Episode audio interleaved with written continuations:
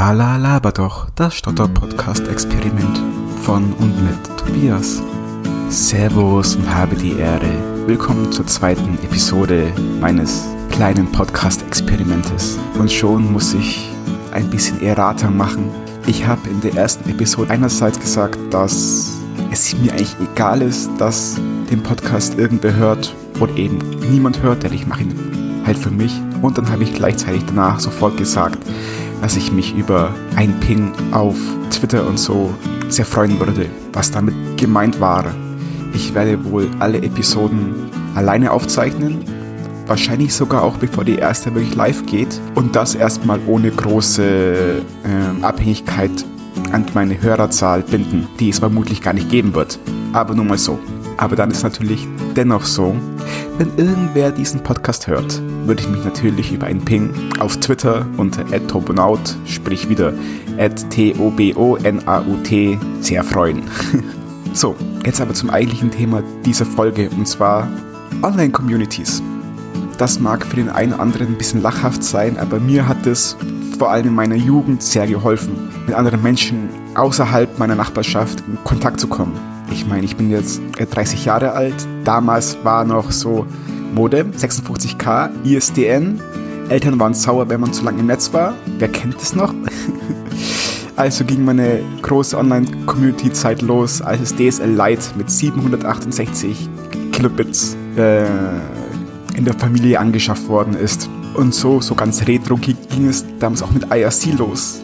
Der Bayerische Rundfunk hatte damals sogar einen und da bin ich irgendwie so reingeschnuppert und ja, hab da dann in wenigen Chaträumen aber wirklich nette Menschen kennengelernt und damals gab es noch so diese CTs, sprich diese Chatter-Treffen und es war wirklich so eine von den ersten Malen, wo ich wildfremde Leute getroffen habe, gesprochen habe, die meinen Sprachfehler gemerkt haben, aber es denen vollkommen egal war, obwohl sie mich nicht wirklich kannten. Das war meine erste, oder mit einer meiner ersten wunderschönen Erfahrungen mit fremden Menschen. Das war toll. Meine Reise ging dann ein bisschen weiter auf andere IRC-Server, QuakeNet, Freenode und wie sie ja nicht alle hießen. Und da habe ich irgendwie auch langsam dann meine Leidenschaft und Spaß für die Softwareentwicklung und Open Source entdeckt. Und so ging es dann natürlich weiter, denn man muss hier an der Stelle erwähnen, IRC ist so der zentrale Hub, wenn es um Open Source Entwicklung geht. Was vielleicht in der JavaScript-Szene oder sonst wo Slack ist, ist eigentlich noch für die traditionellen Open Source und Linux spezifischen Themen eigentlich das IRC. Und wo wir gerade bei Open Source und Linux sind, das hat mich wiederum zu meiner allerersten Podcast-Bearbeitung hingetragen, und zwar bei Radio Tux, also dem etwas älteren Radio Tux. Wir reden hier von, glaub, was durfte das sein? 2008, 2007, so eine Richtung, glaube ich, als es noch Radio Tux et Horaz und so was gab habe ich dann die monatliche Sendung, und zwar nicht gesprochen, aber produziert, sprich die ganzen einzelnen Beiträge von anderen Mitgliedern aus dem Team zusammengeholt, Musik ausgesucht und dann eben eine schöne monatliche Sendung, die was so eine halbe Stunde bis Stunde ging, zusammengefasst. Es war eine spannende Zeit.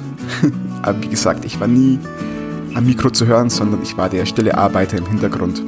Was die Online-Communities anbelangt, habe ich dann auch interessenshalber mich mehr Richtung Apple entwickelt. Ich habe mein erstes iPod damals gekauft. Äh, Im Studium habe ich mein erstes kleines MacBook erhalten oder beziehungsweise hart erarbeitet und hart erkauft. Ich meine, wer kann sich noch an die Zeit erinnern, als Apple MacBooks noch 800 Euro gekostet haben? Das schöne kleine weiße MacBook mit 2 GB Arbeitsspeicher. Tja, und so ging meine Reise weiter über verschiedene kleine Communities äh, hin, jetzt mittlerweile zu Dr. Windows, wo ich vor allem viel über Entwicklung schreibe.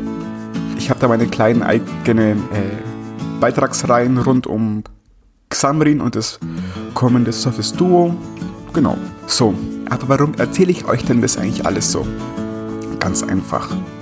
Weil ich glaube nämlich, ohne diese Communities an sich und ohne diese Community-Arbeit würde ich, glaube ich, heute nicht hier sitzen und mit euch sprechen. Denn ich glaube, eine große Vorform vom öffentlichen Reden ist das öffentliche Schreiben.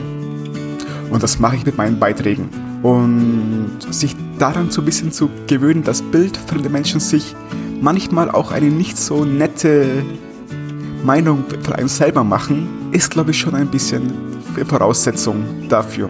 Deswegen kann ich allen Stotterern oder mit Sprachfehlern der Menschen empfehlen, wenn ihr jetzt nicht so das große, nahe soziale Umfeld habt, was absolut kein Ding ist, schaut doch mal, ob ihr euch in Online-Communities etwas engagieren könnt, um somit erstens den Kontakt mit anderen Menschen zu suchen, zu finden, zu üben vor allem. Das hat mir sehr geholfen, einfach zu üben. Ähm, wie, äh, wie verhält man sich denn?